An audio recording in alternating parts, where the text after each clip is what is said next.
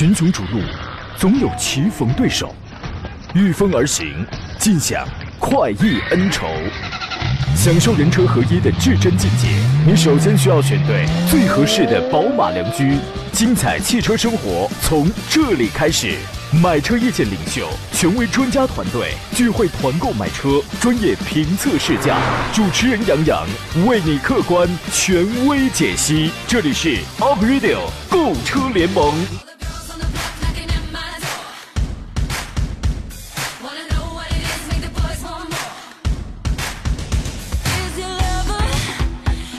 来喽，诸位，节目开始直播了。今天是元宵佳节，在此日的上午时间，欢迎收听山东交广开发启航的 Aprilio 购车联盟，我是杨洋，在济南问候全省的汽车朋友，祝您幸福喜乐，阖家安康啊！青岛的冯小平、浪小静来的确早，他说元宵节快乐，来吧，杨仔吟诗一首。嗯，我不会，真不会，这个这六个字是不是得带节奏？我不会，真不会。得是这种你们才明白是吧？啊，今晚呢，跟家人、跟朋友，我们一起来欢度，唠叨几句啊。佳节虽好，觥筹交错，推杯换盏，万物酒驾，唠叨这么几句。我现在我就觉得呀，跟这个老朋友相聚在一块儿，无论何时何地呀，咱们都得就是能拍照的尽量多拍几张，留作纪念。为什么呢？这人呐，岁数越来越大，哎呀，说不定哪一天呢，谁就胖的认不出来了啊。你们现在在看我们节目视频直播的朋友，麻烦你也替我拍一张吧。我担心我今年可能还会再涨啊。今天一个小时，我们探讨解答一下挑车买车的专业问题。您遇到了不知道该买什么车的情况，或者决定不了该挑哪一款了，欢迎通过电话的方式跟我们交流。直播间的号码是零五三幺八二九二六零六零八二九二七零七零。另外还可以呃给我来发微博，新浪微博你可以艾特我山东交广杨洋侃车发 QQ。或者是关注微信公众账号“山东交通广播”，直接发送问题留言都可以啊。观看今天节目的视频直播，你可以直接点击微信公众账号里的左下方有一个直播键，直接来收看就可以了。今天陪我们一块儿来过节的是山东首席汽车技师赵林，你好，赵老师。大家好，大家好。这个喜欢吃汤圆还是饺子呀？南方叫汤圆是吧？元宵吧，咱叫。咱们叫元宵啊。哎。咱们都照顾到了。开场我说的是元宵啊，您喜欢吃这个元宵汤圆啊，还是喜欢吃饺子呀？这个吃不忌口啊，吃什么都行。喜欢吃馒头，胃呢不太好，说实话哦，是吗？要要是胃口好的话，就可能得长你这体型了。呵，这是我还能长，我跟你讲。对，这个团汤圆这个名字也挺好啊，团团团圆圆，团团圆圆啊。我是偏爱吃饺子的，你知道吗？啊，这个我记得好像有那么几年，那个时候我还在家里过正月十五的时候。然后我都催着我妈说别吃元宵了，包饺子得了。你 说我多爱吃饺子啊！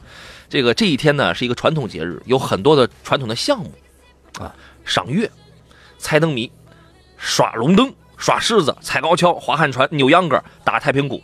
今天我们节目有一规矩啊，今天是这个过节，赵老师你必须从中挑一个现场给我们来表演一下。猜灯谜这事儿已经被我挑走了，我已经挑走了，其他的您可以挑一个。就是晚上看月亮就叫赏月是吧？那就这活儿留晚上我干就行了。没有晚上，没有晚上，就现在，就现在，我们节目十二点就完了。嗯嗯，你挑一个，是赏月啊？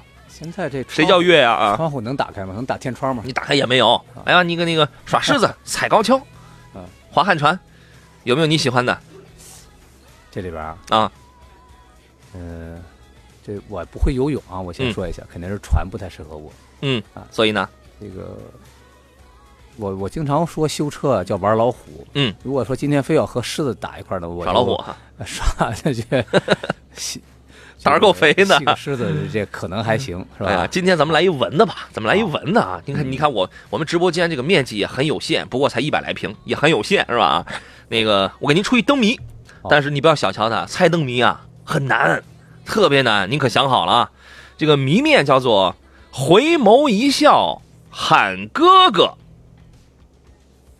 哥哥，就那个不是大师兄那个不那回眸一笑喊哥哥，这是谜面，打一个四字的电视剧名。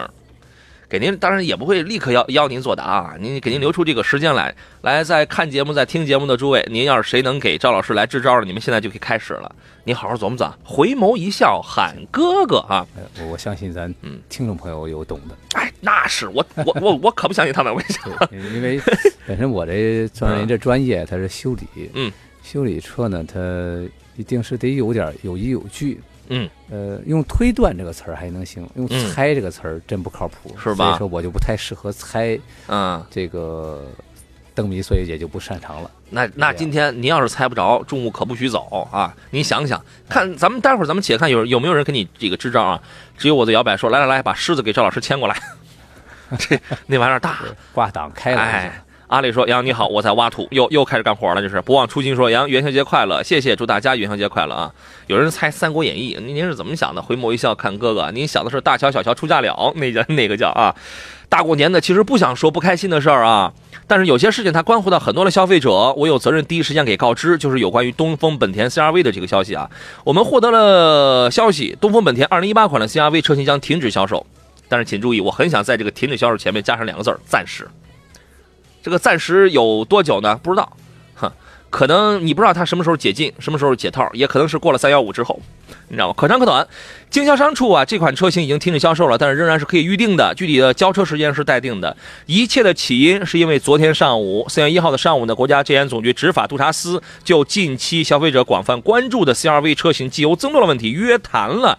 这家公司啊，要求呢，他们要高度重视消费者反映的问题，严格按照法规要求来消除车辆缺陷。那么，质检总局执法督督察司指出说，呃，这家企业目前提出的召回措施尚不完善，生产企业要进一步改进技术解决方案，尽快拿出切实有效的措施消除缺陷。同时，建议采取延长质保期等措施。不是这个还用国家质检总局帮你来想吗？你参考一下你的兄弟企业是怎么做的吗？来回应消费者的这个关切啊！质检总局将根据《缺陷汽车产品召回管理条例》的相关规定要求，依法对于生产企业开展召回活动、履行产品安全主体责任的情况进行监督。对于这个事儿，赵老师您是怎么看的呢？呃，说明还是有有参与这个咱的政府机关哈，相关这个给予一个干涉。嗯，呃，我觉得这个从技术角度来讲，呃，确实这是一个需要突破的一个点嗯啊，因为毕竟这个问题呢，在不只是它一款车上，不是它一个问题上有。嗯，啊，我觉得这如果真是这一个市场突突破的话，我觉得是件好事儿啊，我觉得是件好事儿。就是说现在这个量太大了。呃，国家有关部门非常的重视。追风青年刚好他也说，两位老师给车主聊聊新款 CRV 的这个问题吧。那您今天注意听，这个事儿之前我们第一时间就已经曝过光了啊。嗯，这个不难看出，东风本田这次紧急下下了这个命令，他们内部下了这个命令，其实最终就是因为昨天一号的这个上午国家质检总局的这个约谈啊。您觉得为什么质检总局这个时候要约谈他？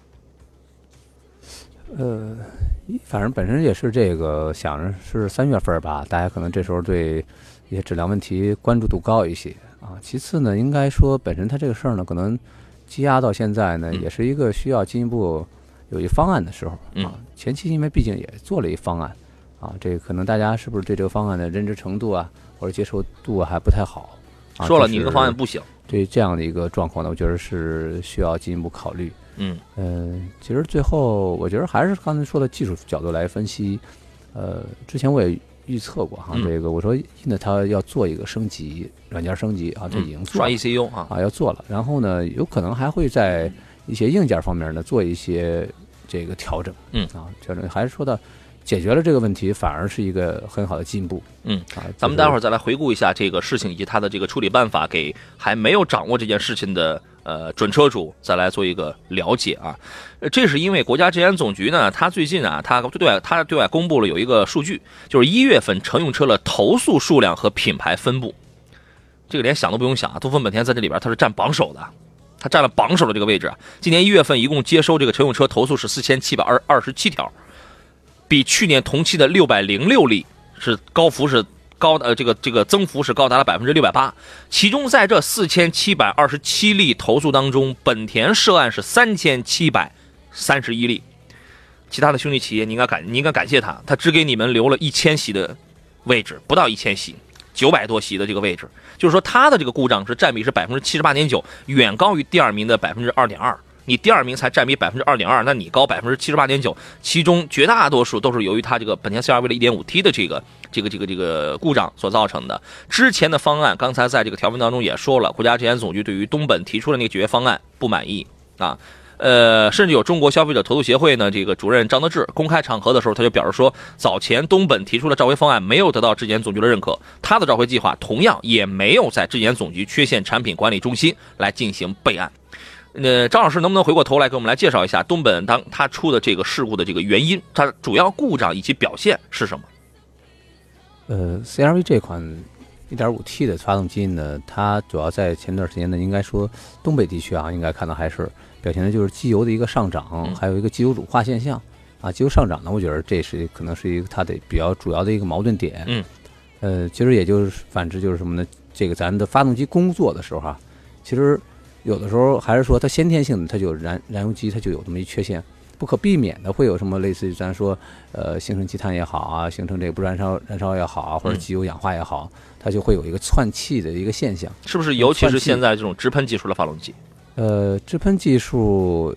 其实也也不单纯啊，这之前的也有直喷的，应该说在某些方面表现会可能更更多一点。好，我们先进广告。在外打拼。好了，诸位，我们继续回到节目当中。有的车主可能不太了解这样的事情啊。之前呢，它这个我们简单来来理解的话，它主要是随着在发动机气缸内壁的这个燃油啊，通过机油环然后进入到这个曲轴箱。啊，它它是这个蒸汽啊混入到这个之后呢，然后混入机油，然后你就会发现，哎，这个机油怎么这个拿尺子量的时候，它怎么还冒了呀？其实就是汽油蒸汽混入到这个机油当中。对于这个车辆，我看有很多的水军在网上在评论说这个没什么事儿啊，扯淡，这个事儿大了去了，这是啊。呃，然后呢，其实它背后的这个原因是发动机本身设计方面存在一些个缺陷。呃，赵老师，您能来，您能跟我们来说说它可能是哪些方面存有缺陷呢？呃，应该讲呢，就是在车辆的很多这种运转部件来讲，它讲究的就是一个要压力平衡啊。其实这一点呢，就是一个压力平衡的一个循环过程。呃，这个系统呢，应该说，呃，很多车型都是必须要攻克的一点，因为攻克不好，有些就是这个机油损耗会大啊，有些呢可能像这种就是机油的这种。啊，存在上涨了啊，或者说呢，会导致一部分这个带来的其他相应的问题。嗯，呃，这个系统应该说在各个车型上，呃，也都有相应的一些问题啊。之前呢，像这个呃，通用这个别克啊、雪佛兰啊，这个这个克鲁兹、英朗召回，嗯啊，其实也是在这个系统上做的召回啊，出现故障导致机油直接能进入这个气缸内，嗯，导致甚至由于液体机油进入气缸导致机械损伤，啊，同时呢。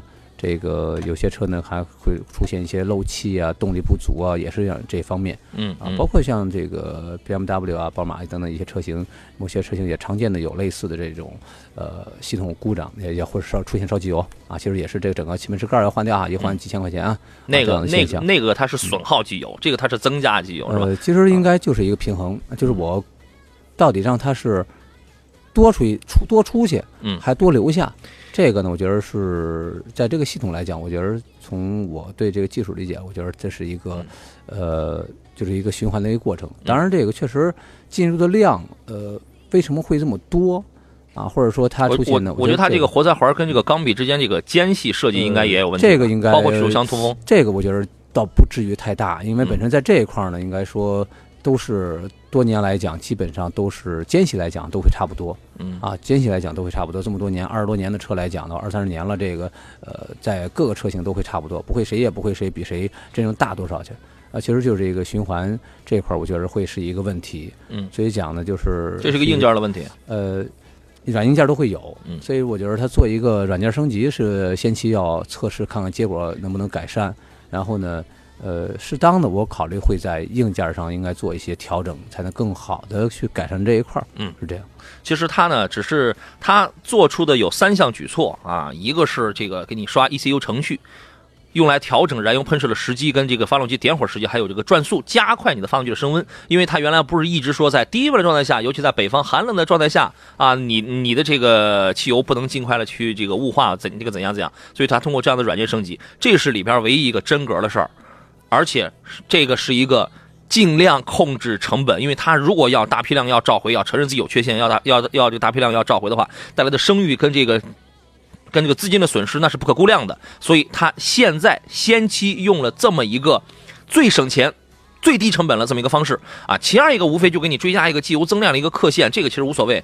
第三一个那更就没什么关系了，给你这个这个修改用户手册，就是说我告诉你，呃，我我我我给你提前打个预防针，那为什么不能这个延期呢？这个不能延保呢？对吧？所以说呢，这个机油稀释之后，它会带来很多的一些危害呀，爆震、爆缸，我觉得这个应该都会有吧？是，哎。赵老师会不会说，有的车主暂时没有发现这个问题，但是他就像某一些情况一样，他有一些潜伏期，未来你比如说三到五年之后，他才会突然遇到这样的问题，会出现吗？这个概率倒不大，本身还是说它这个并不是说一个老化才引起的一个故障，它实际就是在这个系统上，我觉得还是一个设计的参数上，应该我觉得呢是有比较大的影响。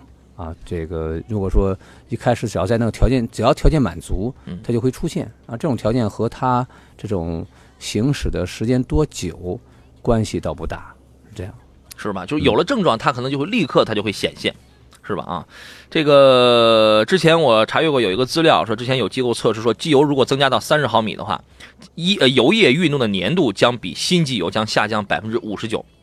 啊，这个要远超过这个现行的，它有一个什么汽油、机油换油标、换油指标当中标定的是正负百分之二十啊，就是说这个事儿不像是那些水军宣传的。你想想，他这个怎么可能啊？他呃，如果是这个混起来，如果那个那个那个没什么事儿的话，那这个好办了，对吧？那那些个烧机油的，那也那也那这个也很好办了。我那没事儿，反正我到加油站我去添点儿那个汽油，这不就完了事儿了吗？对吧？所以说这种情况呀，现在我觉得在应对这个国家质检总局也好，应对这个三幺五也好，他做出了这么一个，刚才我们有听众在评论叫丢足，是谁发的来着？叫丢足保帅是吧？他这个出现了这么一个做法，我暂时我还可以接受订单，但是我就是停止销售啊。所以诸位您是怎么看的？各位心中有数吧。反正反正这个车现在就是有问题，我我不建议买啊。呃，我们回到节目当中来听听济南张济南庄女士啊，在线上等了一段时间了啊。你好，庄女士。哎，你好，你好，两位老师。你好，让您久等了。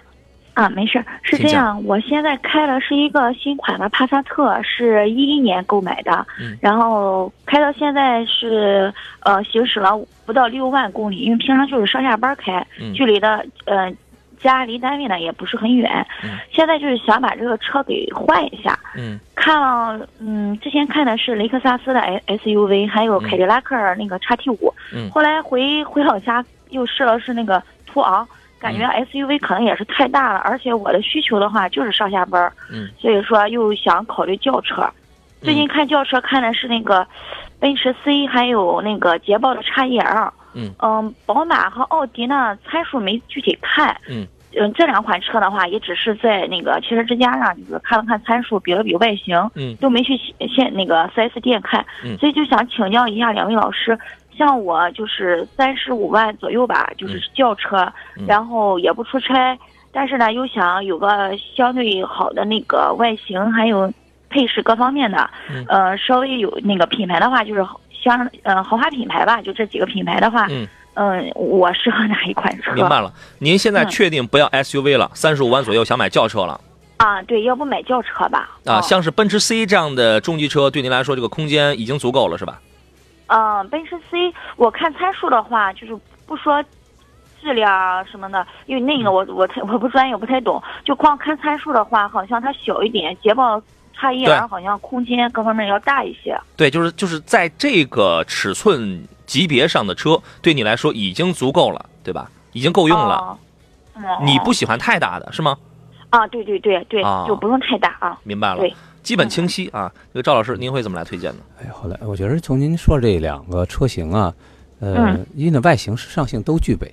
啊，都就都挺时尚的，或者是宝马，他们周围人也有推荐的那个奥迪 A4L，还有宝马三系，呃，但是那两款车我没怎么看。要么等新款，要么呢？这个不着急，咱们待会儿聊啊。啊啊。对，呃，我觉得从您说这两款车呢，我觉得反而倒是，呃，完成时尚性都具备。然后呢，再就你就是一代步用，呃，相当于什么呢？从原来的车型呢做一升级了，因为老那车可能老一点了，这个我可能换一个新车，这个更新换代一下。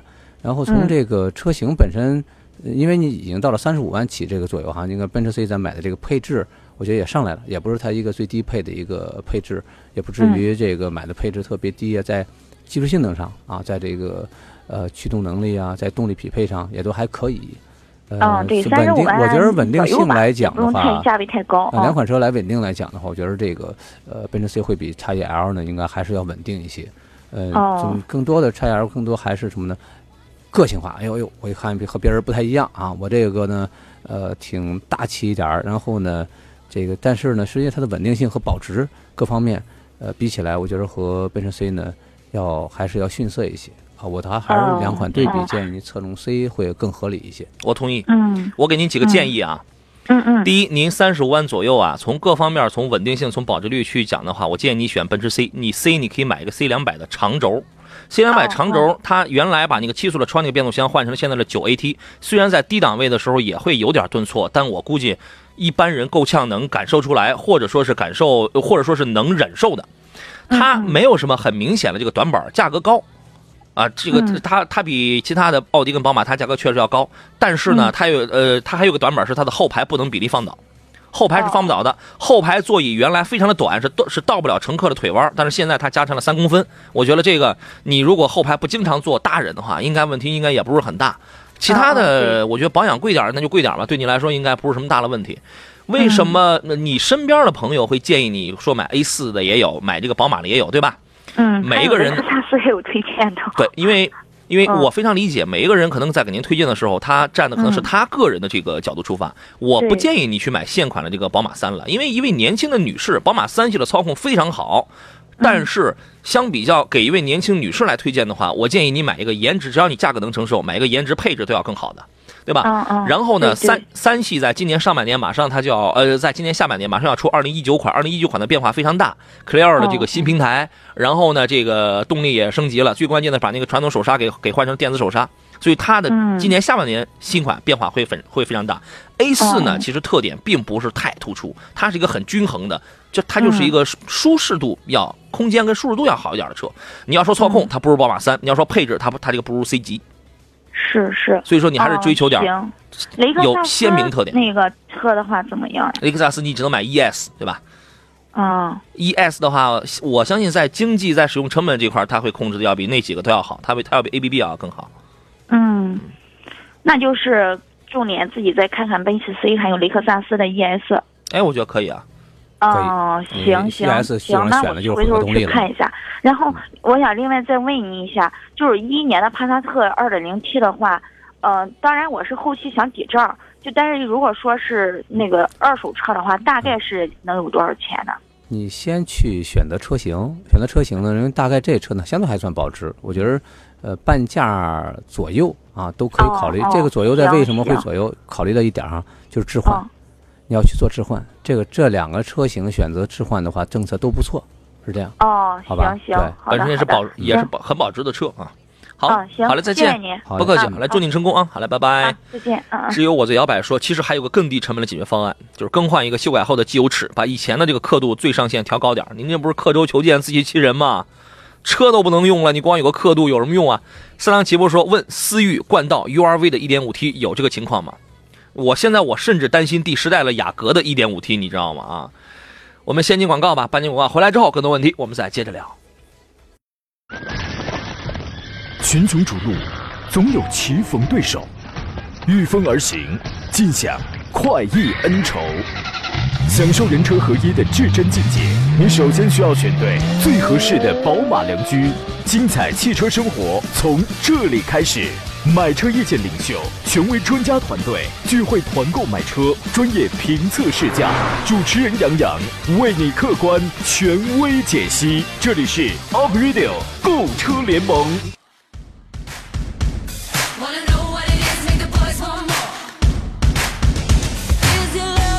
来了，诸位，继续回到我们的直播当中，十一点三十二分，这里依然是山东交通广播，每周一到每周五的中午十一点到十二点，为您专业解答挑车买车的呃购车联盟节目，我依然是杨洋啊。剩下半个钟头，各位遇到了这样的问题，您可以通过两路热线零五三幺八二九二六零六零八二九二七零七零的方式跟我们来直接对话，聊个透彻。另外还可以给我发微博、发微信、发 QQ，我全部都在开通着，都可以照单全收啊。呃，今天做上课呢是大家非常喜爱的赵林赵老师，你好，赵老师。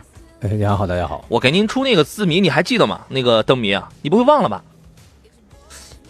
大吃一惊吗，不是，这是谁给你的提示，还是您自个儿想出来的？刚才有一车友给我发微信，好像说来着。你就这么信赖他？啊，我我对车友这个比较信任，因为刚才我说我不适合啊猜这个活儿。你要是跟我说推有凭有理一个事儿据是吧对，有凭有据，或者说这个车，这个这个这个事儿，它跑多少公里啊，几年啊，嗯，什么情况啊？那我可能给你推，根据分析经灯验结合。谜不也得推理呢吗？是，这这不是他还是你可能猜东西多，那我啊就是猜不出来。这个大吃一惊是吧？对我刚才说大吃一惊，有可能。本来我想寻思吃汤圆儿，你要给我说三个字儿，我肯定是说四个字吃汤圆儿了。四个字儿的那个什么那个影啊那个电视剧的名称嘛，回眸一笑对喊哥哥。对影视我啊更是不太擅长了。没错，正确答案，没错，哎，你真应该感谢这位车友。呃，正确答案还真的不是大吃一惊，你知道吗？你这你所托非人也，所托非人啊！但是我真的啊，您离电脑远，我就我就一直我在看大家的这些个留言嘛，呃，哇，好多人都知道啊，好多人都能给你提供正确答案的。是是是，我我我转一转，我偏不给你看。我跟你讲啊，你您接着想，您接着想啊。哎，蓝天白云说：“你好，祝福您呃全家元宵节快乐，元宵节过后更快乐，一起努力啊！谢谢，您说的真好。”格吉爸爸说：“杨，刚刚听说你说宝马三系年底换电子手电子手刹，我的这个小心脏呀，因为我知道他来他来节目，他来问过我，嗯。他一月份刚提的三系，他买的是三二零 Li 啊。长轴，他说我最看不上就是他的手刹，可是没办法，还是提了它。嗯。你那是精髓，你就这样劝自己，嗯，我半半小时前刚看一叉三电子手刹，嗯，裂了。嗯啊，裂了。啊、好吧，呃，这个一试车啊，一车友的一个，而且车还当时还还是我帮他挑来着，嗯。啊，但是手刹裂了啊，这个它怎么会裂呢？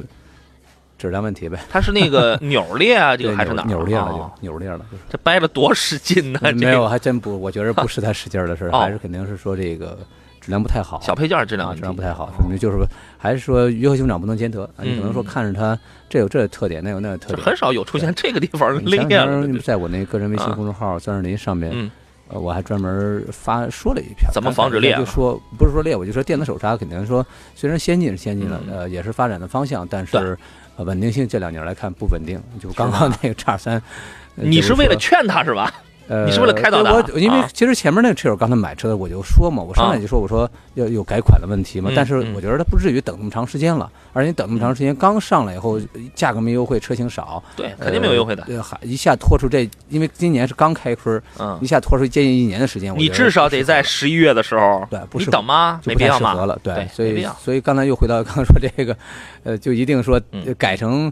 呃，先进的就一定好吗？也不见得。就刚才我说那个，早买早享受嘛，那个这一年电子手刹能裂了，这种概率也不多呀。对呀、但是我跟您说，我再说一嘴啊，改了之后真漂亮，你知道吗？那个双不双碍事儿，啊这倒是真是。双肾的中网更大了，嗯雾灯那儿更锋利了，有那个竖的，应该是伪装的那种进气口，但是在高配车型上，它应该那是个真的啊，那那是个给刹车系统散热的。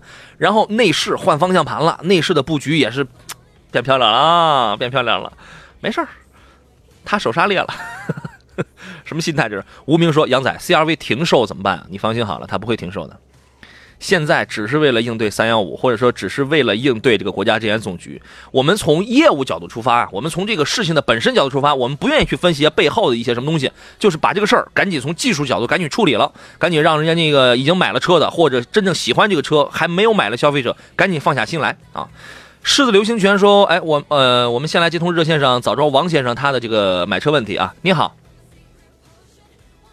你好，王先生，啊，你好，啊麻烦一下，我想咨询一下。嗯啊，我这个呃，目前看中这个呃新桑塔纳，还有捷达，嗯还有那个赛欧，嗯呃，我我想咨询一下这三款车性价比来说，呃，选哪一哪一款？这赛欧你都能买顶配了吧？你买那两个车的钱，哦，那个呃，赛欧这个是买那个一点五的还是一点三的好一些？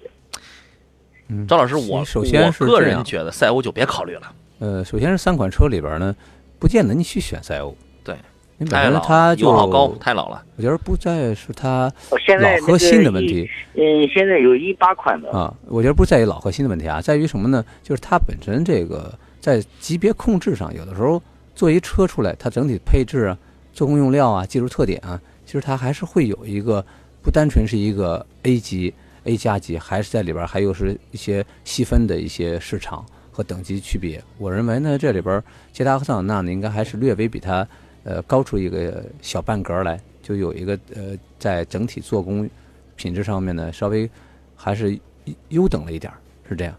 然后这捷达和桑塔纳里边呢，你可能就考虑到的就是捷达应该做换芯儿了，啊，这个做的、哦做的一些更新，嗯，在呃就是技术方面做的更新多一点。而桑塔纳呢，应该整体的这种一直保持的稳定性呢，呃，表现的还算可以啊。我觉得这个倒是你去实实际去对比看，啊，可能说空间上我一坐都不大，但是呢，这个后排的空间或者呃头部空间还挺适合我，这个座椅也挺好，外形呢也不错，价格优惠幅度呢也也还行。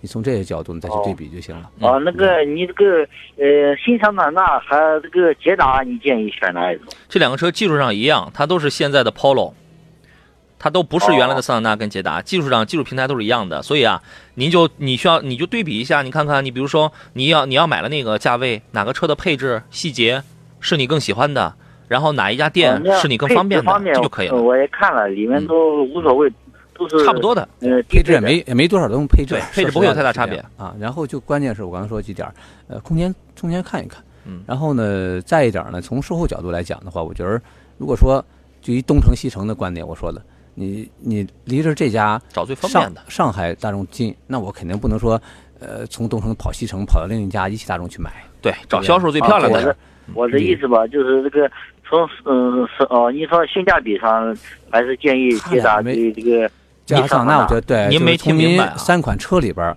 我把这两款车给你留下来，呢，作为重点对比就行了，是这样，哦。好吧？那这两个这两款车，你建议买这个捷达还是新桑塔呃纳？他俩一样，我刚才已经说了，一样这您明白吗呃捷达一样达实际上是有所变化，捷达在技术方面有变化了，然后只不过我更多的侧重，我觉得售后的这个方便性是这样。刚刚提示，再有一些哦小细节配置和优惠幅度这个什么你。你像我这像这这种价位，你建议还买哪一种？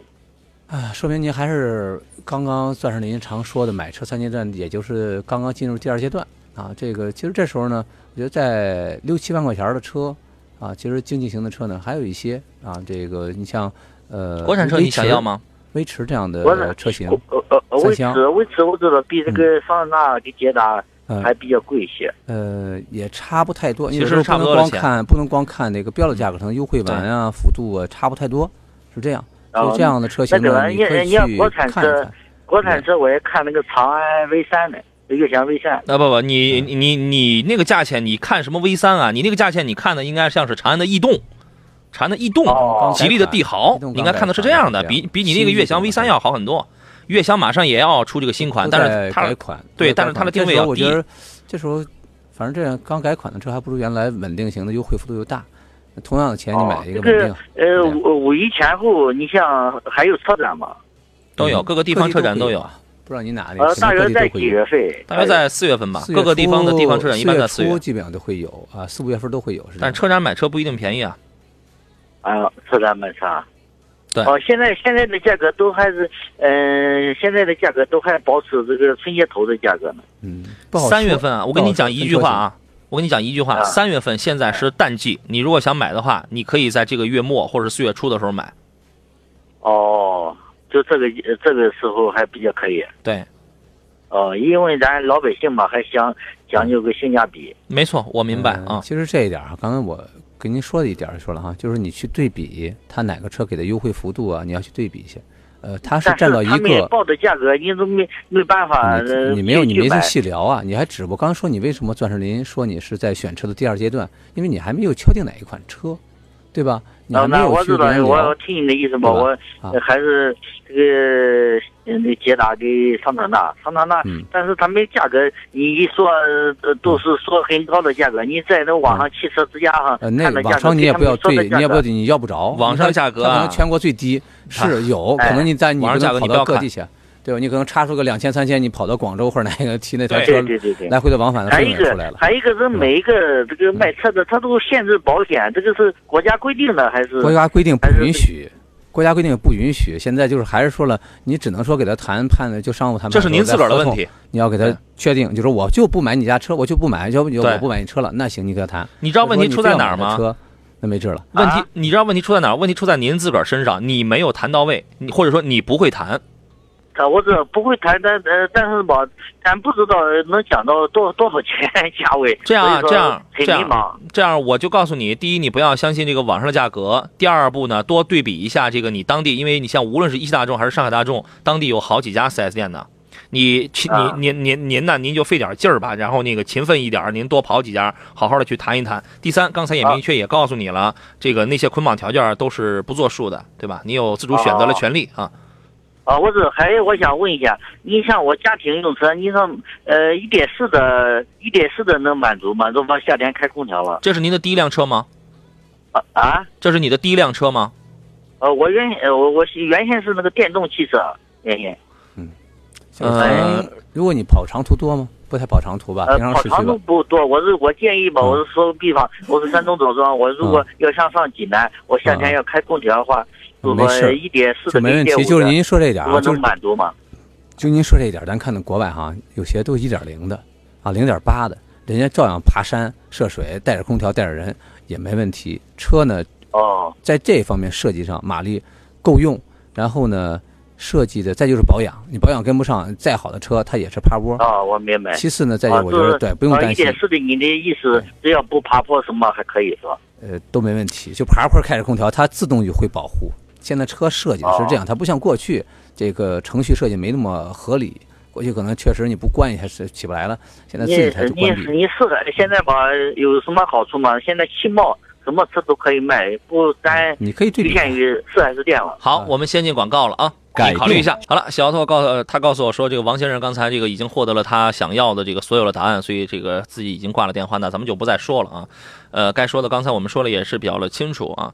呃，追风青年，这很明显，其实他是应该是一位买了 CRV 的车主。其实我我就是一直我在考虑这个事儿，最伤害的是那些刚刚买了 CRV 车的这个朋友。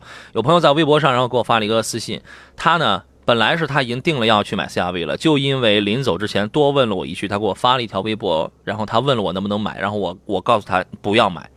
然后呢，他当时他就没买，不然当天他他就去买了。后来转他立马根据我的建议，他就买了昂科威，差点他那个用他自己的话来说就是一身冷汗，他觉得自己特别的幸运，然后有来说一些感谢的话语。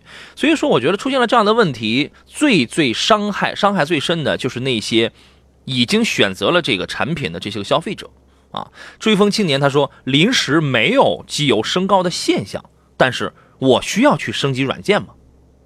我我我觉得还是需要的。赵老师，您认为呢？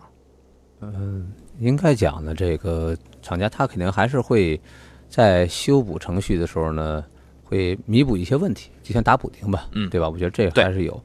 呃，当然有些事情呢，也可不用说急于去做一些事儿啊，也可以多观察一下。毕竟从现阶段来看，因为我也接触一些车型啊，没有表现出很那种极端、很异常的这个故障。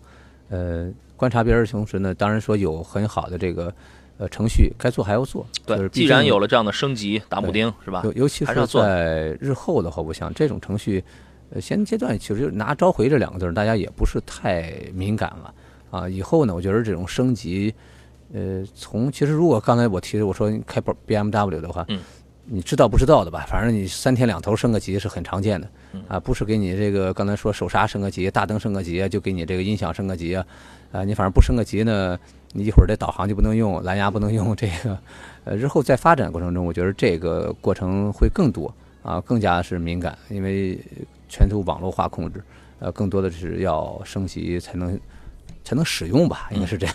所以说得去啊。阿磊说，只有 CRV 的 1.5T 吗？思域呢？思域其实也出现了这样的问题，已经有了案例了。一样的啊，超越梦想说，CRV 一直存在着刹车失灵、机油增多的现象，怎么年前还在国内得了一项最佳车型大奖呢？这就不知道了。说看来公关做的还是不错的，哼，这就不知道了啊。光毅说，杨仔，我想选零度二三零自动风尚版啊，就是 1.4T 的那个，能给点评一下吗？再就是推荐一下裸车在十四万的合资轿车，没别的要求，我呢就是不要日系车。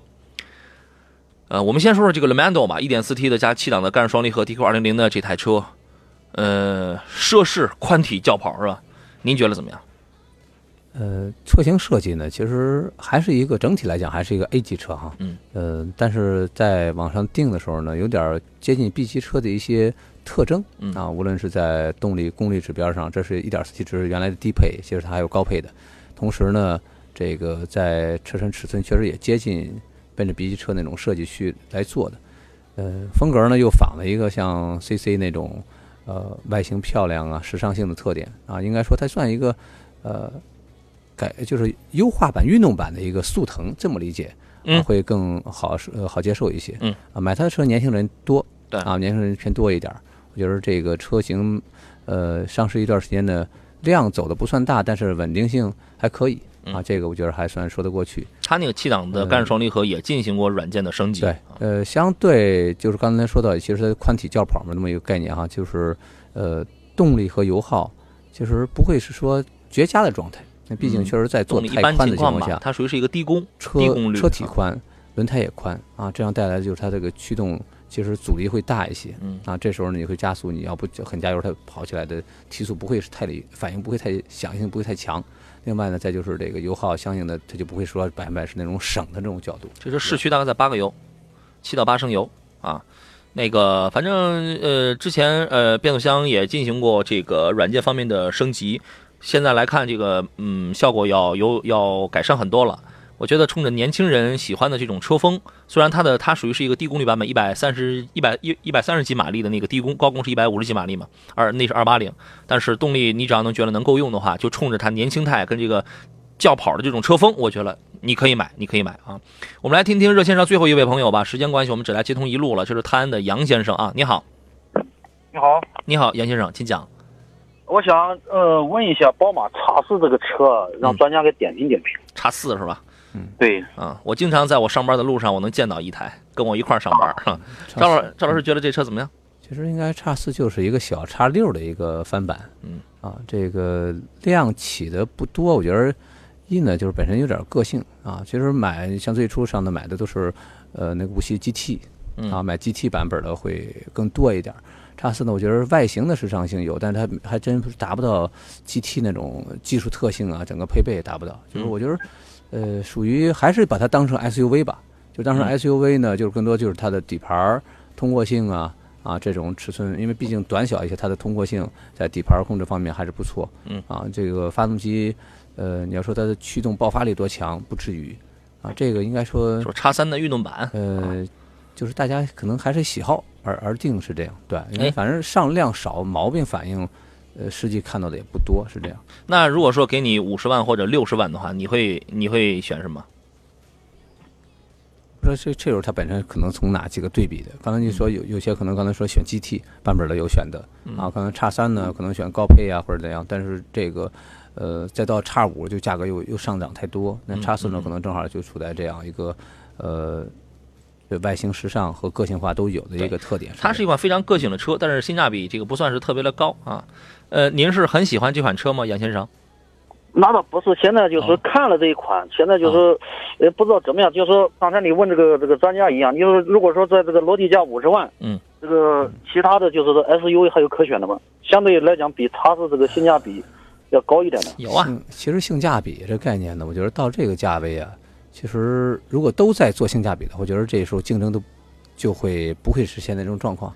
呃，其实更多我觉得还是品牌车型在这里边做一些竞争，对吧？你大概也有 GLC 奔驰的嗯，是吧？也就在这样的一个价位上，一些它的高配、这个中高配这个状态会在这样一个做工上。那 G L G L C 也有一款轿跑 S U V，也是跟叉四是一个竞争对手的。GLC 二六零吗？呃不是，它有一个轿跑，它有个轿跑，G L Z 的轿跑 S U V，大概也是四十多万到六十来万的。GLC 二六零基本上你买的是它的这个普通版四驱，四驱四驱版本也差不多能够了，嗯是这样。然后啊，呃，其实也还是回到就是说这种价格上，你买是买哪样的一个风格，我觉得会有差别，因为本身你买它呢，是干什么用它不会太大，对吧？然后它的这个就是有一个底盘的通过性和个性化啊，品牌价格在那摆着，是吧？你如果说这时候你可能同样，我可能选其他的二线这个这些像雷克萨斯、凯迪拉克啊这些车型呢，它的可能空间哎呦又上来了，然后配置上来了，嗯对吧？这可能嗯呃是有区别的，是这样。嗯。那我问一下，如果是专家你自己选的话，你选哪一个？呃，太多了，嗯，我做的真是这个，他一定不会选叉四的十十十二三年这节目在这儿问我的太多了，呃，没钱没给我，不是我的，我别给你乱花。呃，还是根据自己的啊喜好。我也定定义之前也说过啊，呃，很多情况下问我呢是来有时候是理性一点儿来问的多，但最终有的时候还是感性占的前提。是吧？你就是还是自己来考虑一下，有可能我会让你侧重你，反而之对比的是 GLC 和叉四来对比这样。跟您来说几个牌子吧。这个啊奔驰的 GLC 你能买到一个很好的配置啊，你基本上你这个已经是五十万预算非常充足了，三百你都可你这个你都可以买了，对吧？然后呢，如果你想考虑一台巡航车的话，你比如说日产的途乐、陆地巡洋舰啊、陆巡。啊陆巡的盖板那也嗯那也在五十嘛，这个你也能买嗯。然后呢，你如果想要有点欧美风情的话，那个谁那个那个那个福特旗下的林肯的 MKX，对吧？这个无非就是啊就是六六档变速箱，反正油耗略高点，但是做工配置是真不错，电磁悬挂。然后呢，那个谁，如果你想再个性再另类点的话，保时捷的 Macan，当然 Macan 你是要加装具的啊。这个但是这个车这个加速什么真挺好哈。然后还有捷豹的 F Pace，嗯啊，车其实还是很多的。你看我们没我们没大说，除了一个 GLC 没大说那种街车啊。啊，哎，您自个儿先挑一挑呗。好好好，好，谢谢谢谢，好嘞，再见，祝祝你哎成功啊！好嘞，拜拜啊！哇，今天节目时间又不够了，快速来说几个问题。狮子狮子流星雨，呃，狮子流流星拳，他太着急了，说杨老师快快快解答一下我的问题吧。奇骏的两点零和昂和科雷傲的两点零，家用选哪个合适？这俩人不一样了吗？舒适省心，还有什么车型推荐？本来是要买 CRV 的，不能买啊，乖。这个这两个车之前有人问我啊，两款实际上芯儿底盘都一样东西嗯，换了一个标志。是然后，那你干嘛要多花钱去买呢？觉得科雷傲果断你买个漂亮，啊。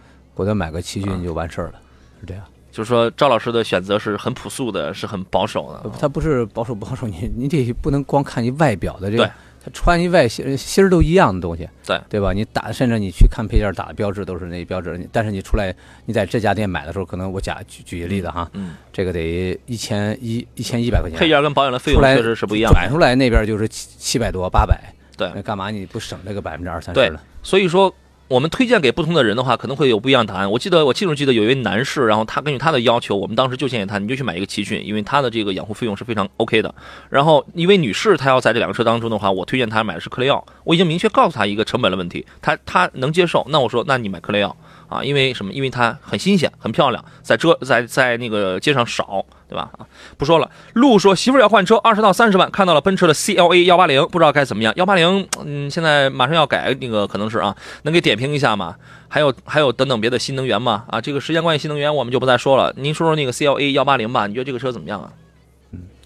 呃，家属开哈，首先这车配置比较算是比较低配的一个车型了，对对，呃，但是低 1.6T 配它也是都具备了像刚才说到的这个呃改成九速变速箱、嗯啊，这个应该说它的在低速状态七速就可以了，呃九速也上不去，太低了。也上不去嗯。然后呢，这个外形时尚性具备，对吧？品牌价值有，嗯，呃，毛毛病其实不多，配置像毛病不多配置实际上是比较低，配置低车漆软，那个噪音大，底盘低，我觉得这是四个非常显著的一个这么多年反反映出来的问题。其他我觉得这个都还好，车反正还是蛮帅的啊。